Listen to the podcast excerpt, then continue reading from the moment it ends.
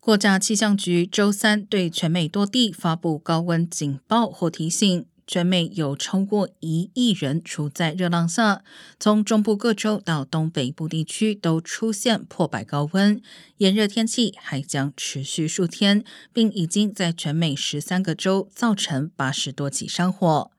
高温还引发了一些安全事故，胡佛大坝的一个变电站周二在一百零九度的高温下爆炸起火。